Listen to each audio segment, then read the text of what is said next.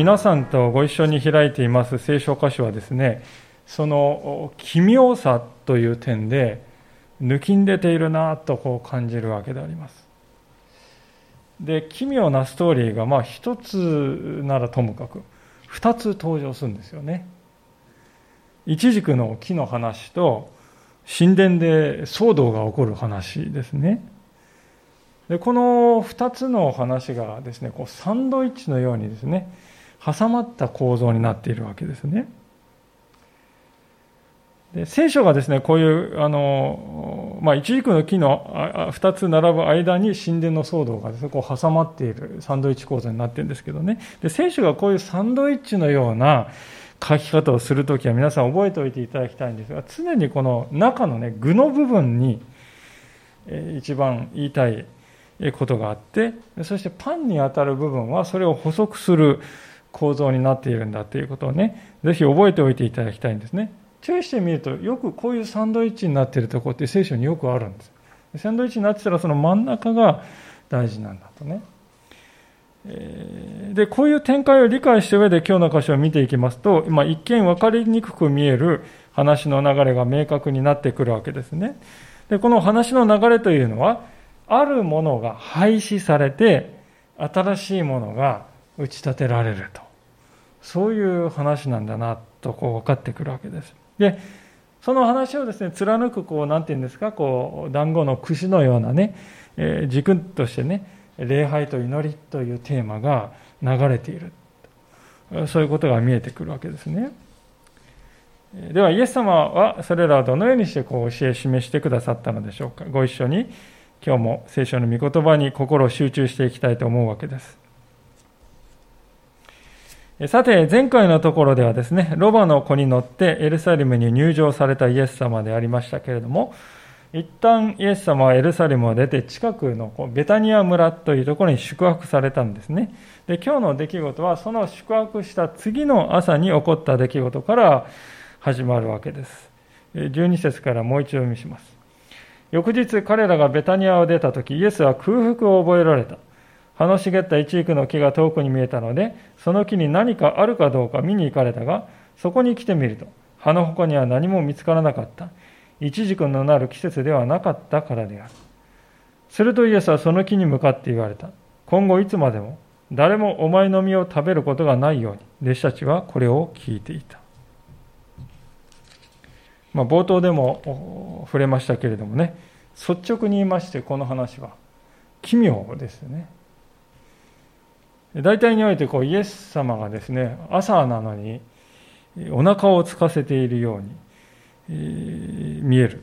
ね、それも奇妙ですね朝ごはんどうしたんだろうとこう思うんですまあそれにも輪をかけて奇妙なのはイエス様はこう一軸の木にですね腹を立てて八つ当たりをしているように見えるわけですよね。これはもっと奇妙なところですね。私たちなどはですね、こうわざわざ一軸の実のなる季節ではなかったって書いてあるわけですね。ですから、実が実らない季節だってイエス様は分かっているのに、これじゃあ一軸はちょっとかわいそうですよね、とね。まあ一軸に同情するっていう不思議ですね。なんか、あの、人間じゃなくて一軸に同情してしまうね。そんな気分を感じる方も多いようであります。しかし、まあ、確かなことは、イエス様はここで一軸に八つ当たりしたわけでも、一軸にですね、無理難題を押し付けようとしているのでもないということですね。実際、先ほど申し上げたこの13節で一軸のなる季節ではなかったって書いてある、この季節という言葉は、何月何日という、そういうこの、そういう意味のね、時間ではなくて、タイムというそういう時間ではなくてですね、タイミングという意味ですよね。神のタイミングを表すですね、別の単語が原文では使われているわけです。まあ、カイロス、カイロスというですね、そういう言葉なんですけれども、神のタイミングを表すですね、別の単語がわざわざ使われております。ですから、一軸はですね、そのカイロスというこの神様のタイミングを外していたということを言いたいわけですね。それに加えて申し上げたいことは、実は一軸の木というのは面白い性質があるということです。それはどういうことかというと、普通ですね木っていうのはこう葉っぱが茂った後に実がこうついてくるじゃないですか。ところがイチジクの場合は葉っぱがこう出てくる前にこう小さいですね未成熟の実が出てくるんだそうですね。でその後に葉っぱが茂ってくるんだそうです。でこの小さい未成熟のですね実のことをパッギームっていうですね言うんだそうですけれどもね。ですからイエス様がイチジクの木を見て葉っぱがもう茂ってるんです。葉っぱがこう茂っているって書いてあるわけですからね。じゃあ当然その前に出るパッギームという小さいね未成熟の実くらいはあるんじゃないだろうかと近づいて考えて近づいてきた。これは全然おかしいことではないのですね。普通のことなんです。ところがイエス様は見るとそのあるはずのパッキームが一つもないわけですあるはずだと。普通あるはずのものがなかった。それでイエス様の空白空腹が満たされないということなんですね。それでですねイエス様のこの14節の呪いの言葉というのが登場するわけなんですよね。でこのイエス様の14節のですねこの言葉っていうのはですね本当にこうあの後にね一位が枯れるんですけど福音書の中で唯一イエス様はね癒すとか治す働あの奇跡じゃなくて壊す奇跡を行われた唯一の例だとこう言われているんですけれどもね。でイエス様はですねこれはもちろん、えこの一軸目とか言ってね一軸、え憎たらしくてこういうことを言ったわけじゃないですよね。イエス様はやったことはここで一軸をですね、象徴的に用いて、ある別のものを裁かれたわけなんです。そのある別のものというのは、先ほどサンドイッチの真ん中の具の部分だと言いましたけどね、神殿であります。神殿というのは皆さん、神のね、住まいじゃないですか。神様がそこにいるからこそ神殿ですよね。で今その神殿ですね他でもない神の御子のイエス様が来ているんですよ。間違いなくですね神殿にとっては一番栄光の時ですよね。ところがその時神殿には全く備えができていなかった。ところそれどころかですねこの神殿はイエス様に敵対してイエス様を排除して亡き者にしようとさえする。そういうね神のいない神殿、神なき神殿はどうなるでしょうか？もちろん、神様の目から見ると、もう不要だと、そうなるわけですね。一軸の木はですね、イエス様がですね、まさにその前に来た時にですね、あるはずのですね、この実がない。イエス様の目から見ると、そのようなものはもう必要がない。神殿もまた同じようにイエス様が来られた時に全く何の備えもできてない。そのような神殿はもはや必要がない、まあ、重なっているわけですね。一軸の木はですねまさにここで神殿の象徴として用いられたということなんですね。でこれと似たようなあの題材としてですね、物が使われる場合があるわけでありますけれども、例えばイエス様が十字架の上で死なれた時ですね、神殿の中の幕が真っ二つにバーッとこう裂けたっていう出来事があったわけですけれどもね、まあ、この幕が裂けたのはイエス様が十字架で罪をあがなってくださったので従来神と人をね隔てる幕としてですね垂れ幕が神殿の中にあった。聖女と死聖女を分ける幕があった。その幕がですね全部取り除けられたんだということですよね。そのことを象徴しているわけであります。で私たちはですねその象徴した出来事が起こった時に幕がかわいそうだとは思わないじゃないですか。この幕はもったいなかったなと。幕を気にしたりする人はいないわけですね。一軸の木も同じように考えればよいということなんですね。一軸の木は題材としてレッスンを伝える題材として用いられたわけなんです。幕と同じあの幕と同じようにね。ですから一軸がですね気の毒だと一軸になんか日本人的日本人的感覚だとね同情したくなるんですけれどもそのようなことを考える必要はここではないということなんですねでそうやってね伏線がこう敷かれたわけであります。そうその上で今日の中心的な箇所にいよいよ入っていくわけですけれども、場所は神殿ですね。15節をお読みいたします。こうして彼らエルサレムに着いた。イエスは宮に入り、その中で売り買いしている者たちを追い出し始め、両替人の台や旗を売る者たちの腰掛けを倒された。また誰にも宮を通って物を運ぶことをお許しにならなかった。イエス様は神殿に入ったと言いますけれども、この時にイエス様が入られたのは、エルサレムの巨大な神殿の一番外側にある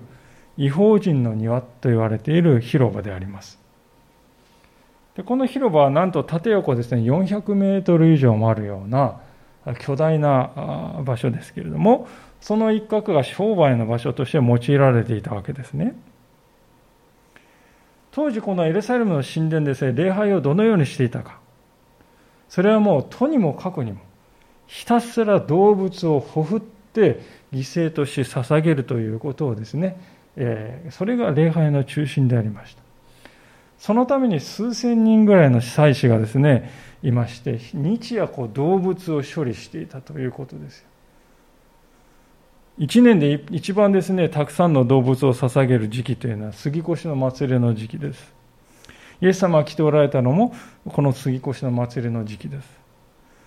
ですからこの時期です大量の動物が後から後から神殿にですね、列をなし運び込まれてそこで処理されているということですね。ある記録が残っているんですけれども、えー、紀元66年に行われたこの杉越の祭りではですね、なんと動物が25万頭以上も捧げられたということです。途方もない数ではないでしょうか。ですから、この時ですね、神殿で行われた売り買いのシステム、それから両替のシステム、あるいはまた鳩を売る人のですね、商人など、みんなですね、そういうこう、礼拝として行われる犠牲をね、維持するためのシステムとして必要だったから行われていたわけです。実際皆さん考えてみると分かりますよね。あの数百キロメートルぐらい離れたところからレイサイレムに巡礼に来るんです。でその時に羊をですね数百キロメートルも引きながらね時に1000メートルぐらいの山に登ったり降りたりしてやってくるわけです。できないですよね。ですから神殿でお金を払って羊を買うわけですよ。あるいは貧しい人は羊も買えない。でそうするとじゃあ鳩を捧げる。鳩をどうやって持ってくるのか、まあ、そこで神殿でお金を払って鳩を買う。また神殿でですね、献金としてできるですね、コインというのはこの種類のコインだけです。普段使っているコインと違う。そこで交換しますよ。便利ですね。まあそういう両替屋も不可欠であった。まあ全てそういう必要性があったのでこの場にいたわけであります。で、そういう彼らを監督し利益を上げていた。まあ中間マージンと言いましょうかね。そういう利益を上げていたのがこの神殿の祭司たちやサドカイ人だったということです。ですからね、言ってみればこれはですね、もう膨大な数のですね、動物をエルサレムに運び込んで、売りさばいて、そして手早くさばいて、そして効率的に献金を徴収できるようにするというね、一大産業というか、巨大システムとしてね、機能していたということなんです。で祭司たちはとにかくね、このシステムを何とかして維持するということ。それが彼らの仕事の中心でありました。イエス様はここでですね、そういう人たちの代をひっくり返しですね、商売人を追い出したと言っておられるのは、そういう神殿とそのシステムに対して真っ向から否定されたということなんですね。神殿とそのシステムに対してイエス様は対決なさったんです。でそれを私たちは見誤ってはならないと思うんですね。この箇所はあのしばしばですね、あの宮清めっていうふうに言われがちです。宮を清めたんだ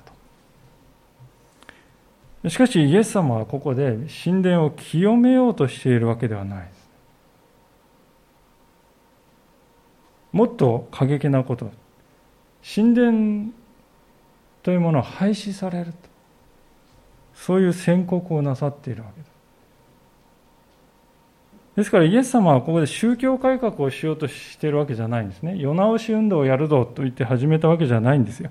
もしイエス様がね、そういう改革運動をやるぞって言ってみんなついてこいってこうやってやるんだったらですね、弟子たちをまずね、おいお前たち、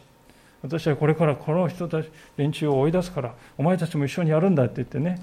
命じてね、わーって言ってね、もう、弟子たちも一緒になってですね、こうやってて大騒動になった。だろうと思うんですね。で、そうなるともう、この違法人の庭全体が大騒動になってですね、で、この神殿の横にアントニオ要塞っていうのがありましてね、上の方からローマ兵が見て監視してるんですよ、四六時中。ですから、なんかこう大変な混乱が起こったって言って、バーッと平時が来てですね、えー、この中心にいるイエス様や弟子たちを直ちに捕らえてですね、逮捕して、え、鎮圧しただろうと思う。でもそういうこと起こってないじゃないですか、皆さんね。でなぜ起こんなかったかというと、イエス様があくまで一人でやっておられたからですよ。単独行動としてやっておられたのです、イエス様。弟子たちはおそらく、イエス様何やっておられるんだとこう呆然としながらね、私たちの先生は一体どうしてしまったのだろうかと思いながらですね、じっと見てたかもしれない。多分そうだと思う。イエス様は一人ですね、こう歩きながらですね、こう倒してこう行かれている。ですから局所的な混乱は起こったでしょうけれども、違法人の庭全体が大混乱になったわけではないわけです。ですから、イエス様はですね、ひっくり返した後はですね、しばらくして5分ぐらいしたら両替商はね、ぶつぶつ文句言いながらね、またこう机をね、上げて、何事もなかったように売り買いをね、再開したんじゃないだろうかと思う。イエス様ですからこの行動は宮をですね、揺るがすような大事件にはならなかったのであります。でその意味でもイエス様がここでやっておられることは神殿に対する裁きを宣告するということです。預言者的な働き象徴的な働きをイエス様はなさったということなんですね。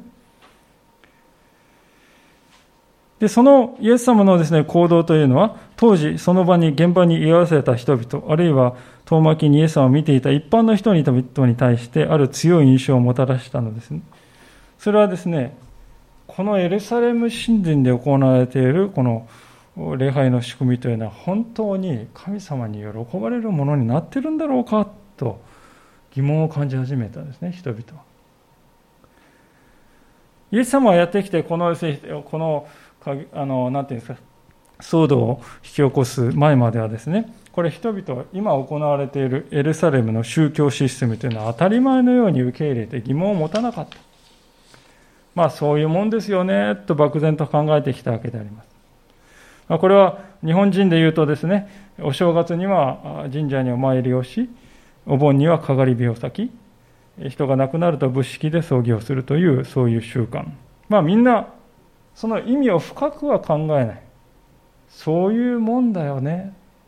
とこう受け入れてる姿と。ある意味では似ていますね。エルサレムで行われているこの礼拝。そういうもんだよね。と人々はそう考えている。ところがイエス様の行動はそういうですね。人々は当たり前だと思っているものを揺るがすんですよ。土台からこうひっくり返そうとするんです。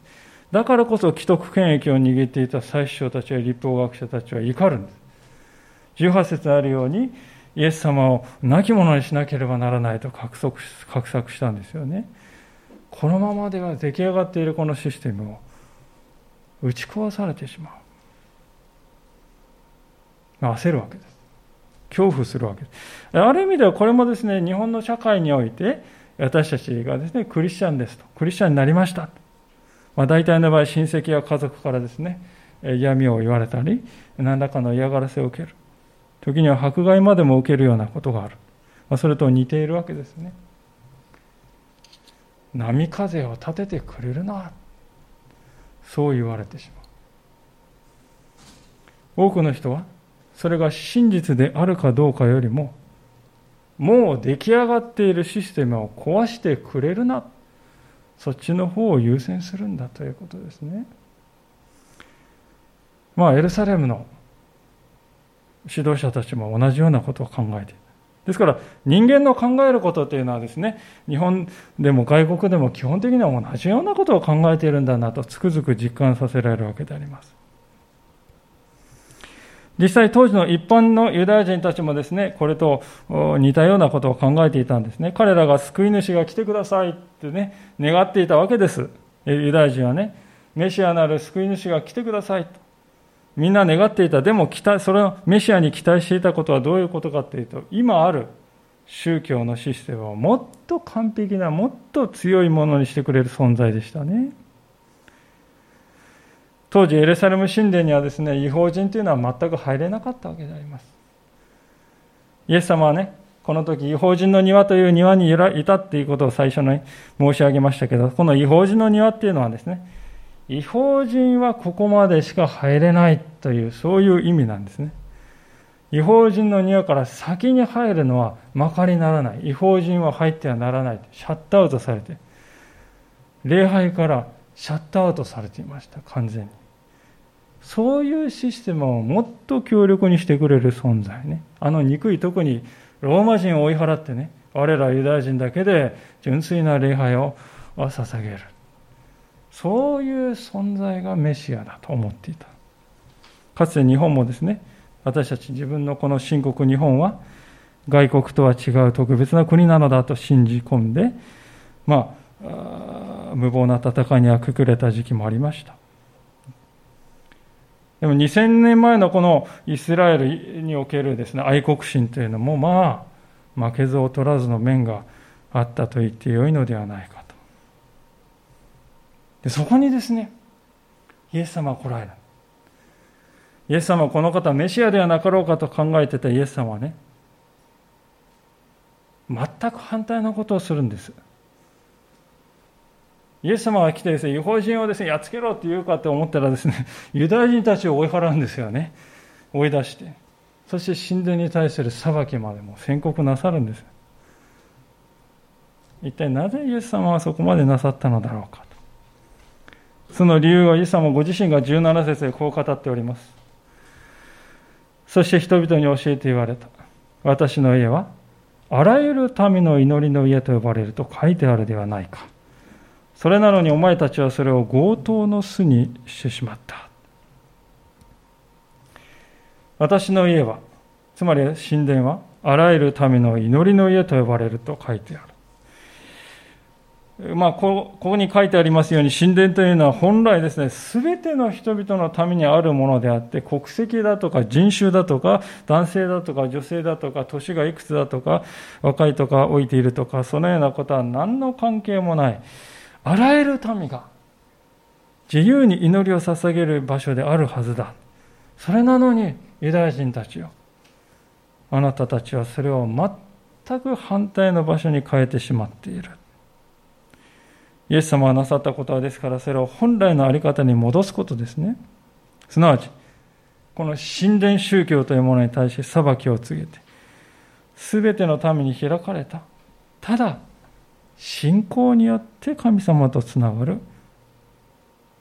新しい礼拝、本来の礼拝をもたらすということを願ったわけであります。すでに述べてきましたように、この残念なことに、当時のこのエルサレム神殿は全ての人、民を一つにする、そういう場所であるはずなのが、反対にね、民の間に分断を与えて、一を妨げる場所になっていた。ですからイエス様はそれをですね、強盗の巣だ、ここはって言うんですよね。強盗っていうのは皆さん、ね、その特徴、一番の特徴は、自分の利益しか考えていない人ですね。そういう人々が巣ですからね。一番快適に感じる場所。ねぐらの場所ですよ。巣穴。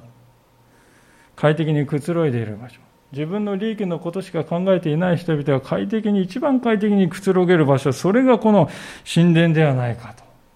イエス様がどんなにかこの神殿のというものに強い憤りを感じておられる方が伝わってくるわけですだからこそイエス様がなぜ神殿に対して裁きを告げなくてはならなかったかがわかるのではないかと思うんですね。実際、それを暗示するような出来事が起こるのであります。19節ですね。夕方になるとイエスと弟子たちは都の外に出て行った。さて朝早く彼らが通りがかりに一軸の木を見るとそれは根元から枯れていた。神殿というのは神様がいる場所です。神様がとどまっている場所です。でもイエス様はその神殿から出て行ったと書いてあります。これはイエス様は神殿とそのシステムから明確に決別をなさったということを暗示しているわけです。こうして元から中身の伴わない商業主義的な礼拝を捧げていたこの神殿はですね、イエス様を失った。それによって決定的に失われることになる。まあ実際ですね、このイエス様の時代から30年ほど経った紀元70年に、エルサレムで反乱が起こりますけども、その鎮圧に来たローマ軍によってですね、このエルサレムは破壊されるわけであります。イエス様はそのことを予期しておられて、13章のですね2節ではですね、えー、あらかじめ人々にですね、こういうふうに言っておられますよね。イエスは彼に言われた、この大きな建物を見ているのですか？ここでどの石も崩されずに他の石の上に残ることは決してありませんと。もうイエス様の目にはこの神殿の先行きが見えているんですね。で、その後に枯れた一軸の木のことが出るんですよ。このようにして、この一軸の木のようにして、この神殿というシステムは瓦解していく。イエス様はそのことを教えているわけであります。ペテロにとってはそのことがよほど意外でよほど衝撃的だったんだだと思うんです。彼はわざわざイエス様にそれを報告した。そのやりとりから真の礼拝、真の祈りとは何かというものをイエス様は語られていくわけであります。21節ペテロは思い出しイエスに言った。先生、ご覧ください。あなたが呪われた一軸の木が枯れています。イエスは弟子たちに答えられた。神を信じなさい。誠にあなた方に言います。この山に向か向かい、立ち上がって海に入れと言い、心の中で疑わずに自分の言った通りになると信じる者にはその通りになります。ですからあなた方に言います。あなた方が祈り求めるものは何でもすでに得たと信じなさい。そうすればその通りになります。また祈る時に立ち上がる時、誰かに対して恨んでいることがあるなら許しなさい。そうすれば天におられるあなた方の父もあなた方の過ちを許してくださいます。ペテロはこの時一軸の木が何を象徴しているかということをまだよく分かっていなかったんだと思います。というのはペテロにとってはこの神殿が崩壊する神殿のシステムがですね失われるということは夢にも思わないことだったからです。そこでイエス様は言うんです。22節にあるように神を信じなさいと。そうすれば山をも動かすことができると。皆さん、私たちはですね、この23節の言葉を読むときですね、多分こういうふうに理解する人が多いんではないかと思うんですね。それは、自分の信心が強ければ、その信心によってすごいことができると。そういうふうに理解しがちですね、この23節の言葉。しかし、イエス様が言っておられるのはそういうことではないですね。イエス様はね、あなたはあなたの信心を信じなさいとは言っていないですね。そうではなく、神を信じなさいと。神を信じなさいと言っておられる。開口一番、神を信じなさい。そもそも原文を直訳しますと、この神を信じなさいというのはですね、こういう意味です。神への信頼を持ちなさい。すなわち神にはどんなこともできるお方である。神にはそのようなお力があるのだ。神がそのようなお方であるということをあなたは信じ、その神ご自身にあなたは信頼しなければならないと言っておられるんですね。ですから、私たちが一生懸命に祈れば聞かれるんだ。聞かれないとしたらそれは私の必死さが足りない。信仰が薄い。信仰が弱いからだ。そういうふうにこの箇所を読んではいけないということです。神を信じなさいと。にもかかわらず私たちはしばしばこの23節だけをですね、前後の文脈から切り離して、ごく一般的なことを語っているかのように理解してしまうんですけども、しかしそういうことをすると、聖書を根本から誤って理解することになってしまう。ここではね、どういう文脈で語られているかというと、一軸の木の話のすぐ後に連続して語られているわけですね、皆さん。つまり、裁かれる裁きの文脈でね、こう、この山と海の話は語られてるんです。実際イエス様は23節でよく見ますとね、山々に向かって言っているわけではない。そこら辺のどれでもいいからね、なんかのとにかくどれでもいい、そのどこかの山というふうな言い方はしてなくてですね、なんて言ってんですか？この山って言ってますよね。この山と。特定の山を指して言っておられる。で、言うまでもそれはイエス様が今いる山、つまりエルサレム、シオンの山のことです。また原文はですね、ここは取り除けられて海に投げ込まれよと受け身形で書かれてるんですね。山が取り除けられて海に投げ込まれよと。山が勝手にですね、立って海に飛び込んでいくという話ではなくて、私たちが春にあの山に行くとタケノコをスポッと引き抜きますね。そして洗い桶にポンと投げ込むあのイメージですそういうイメージでこの山が裁かれる時が来るでもちろんそれを神様が行われるわけであります。つまりイエス様はここで何を言っているかっていうと神様は裁きとしてこのシオンの山エルサレムを海に投げ込むつまり廃止するということを行われるよと。その時に神殿に来ないと神様に祈りなんか聞いてもらえませんよとそういうようなね排除するシステムも取り除けられる。そういうことを例えとしてここは言っているわけであります。ですから、まあ、そういう文脈を無視してですね切り離してここに書いてあるでしょ文字通り信じて祈ればねどんな山でも私たちは海に投げ込むことはできるんですよ。そういう約束を語っているんですよと理解してはいけないわけです。ある解説者もですから次のように語っているわけですね。私たちは祈りをあたかも自分の望むものを手に入れることができる魔法の杖のように扱わないようにしなくてはなりませんと。もう一度言います。私たちは祈りというものを自分の望むものを手に入れることができる魔法の杖のように扱わないようにしなくてはなりませんと。この23節のイエス様のことはですから比喩として理解するわけべきですね。ペテロの目から見ると、エルサレムの神殿が廃止される、そんなことはありえないでしょう。誇りえない。だって私の信仰の拠り所なんですもん、この神殿はと思ってました。支えなんですよ、イエス様と。ペテロだけじゃなくて、他のユダヤ人皆そうでしたね。この神殿が本当に誇りなんです。これが私の信仰の全てなんですよと思っていたでも神様イエス様神を信じなさい。神様は願われるならそのよりどころになっているものも取り除けられる時が来るとイエス様は言われたわけであります。結局イエス様はですねこのペテロとのやり取りを通して何を言われたかったのか。それは祈るというものはただ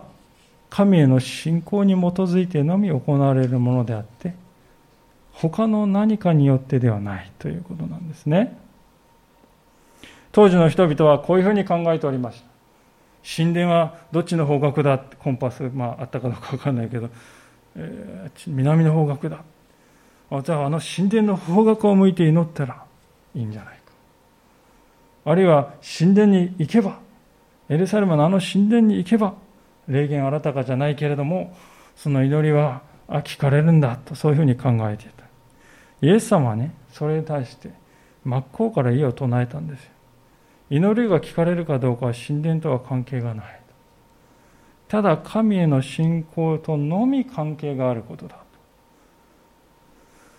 ですからイエス様はですね、ご自分の働きの今、集大成の時は近づいているわけでありますけれども、その時にですね、祈りというものを人間の設けた制度や建物というものから切り離して、神との関係だけ、そこに、そこに中心をですね、置くようにとされたわけですね。祈りを神、イエス様は本来あるべきものへと取り戻そうとなさっている。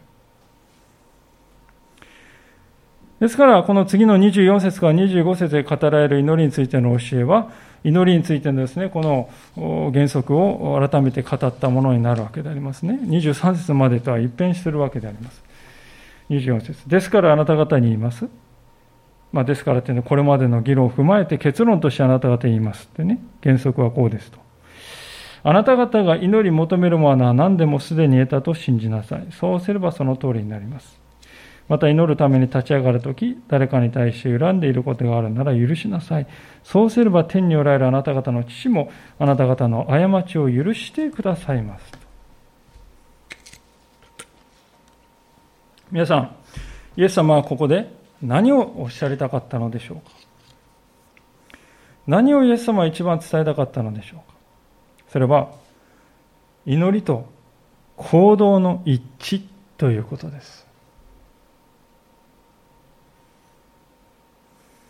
祈りと行動の一致ということの大切さをイエス様は語っているんですね。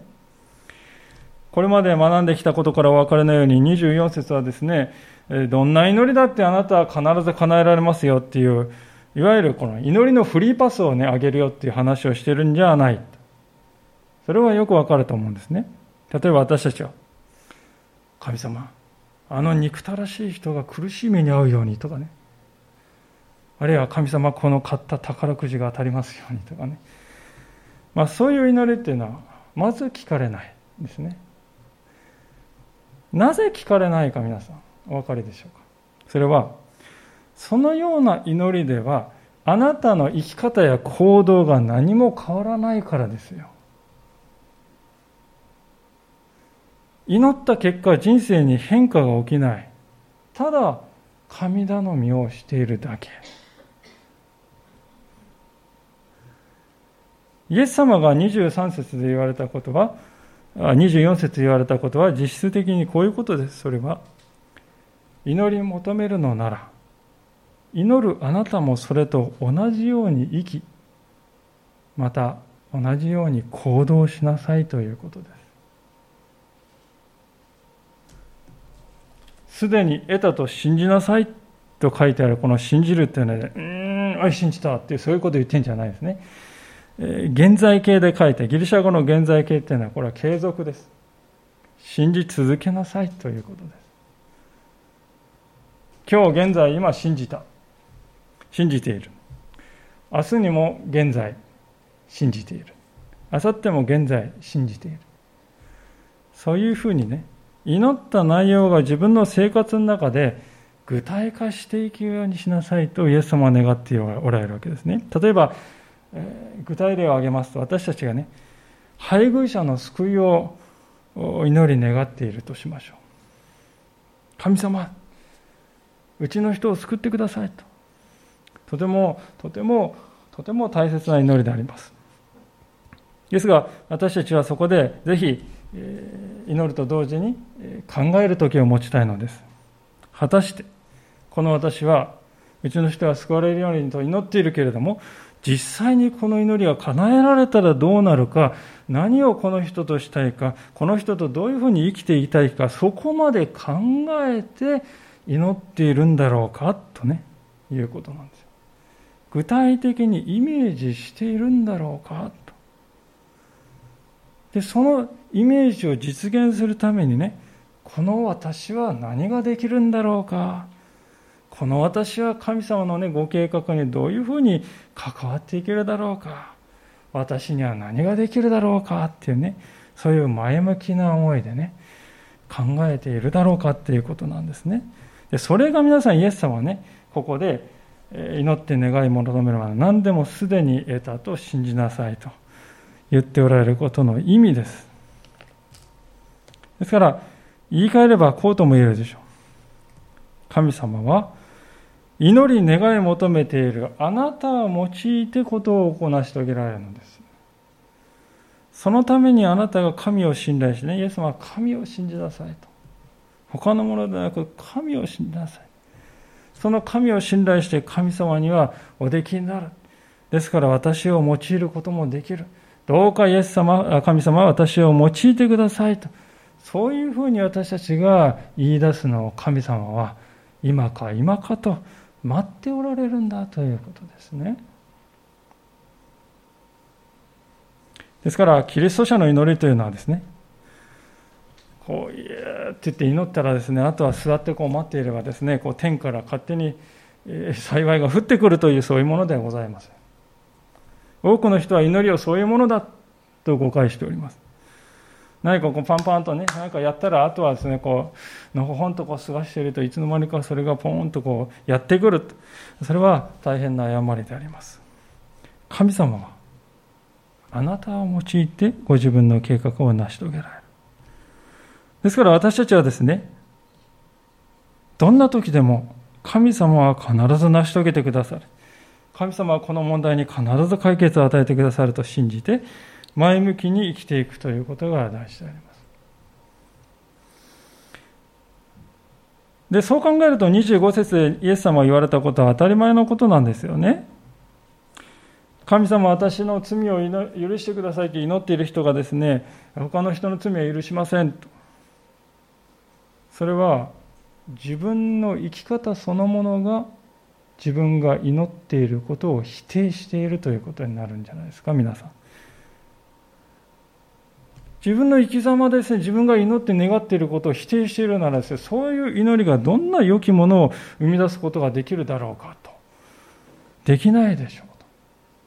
と。アクセルを踏みながら同時にブレーキを踏んでいる車がですね、進まないのと同様にですね、人を許さないのに私を許してくださいと祈る祈りは何も生み出さないんだよとイエス様は言うんですね。ですから結局のところ祈りというのは神様の意志に自分自身の方を調和させていくそういう営みなんだということです。ある解説者がそれを次のように言い表しております。最後にご紹介して終わっていきたいと思いますけれども、こういう言葉でした。祈りとは、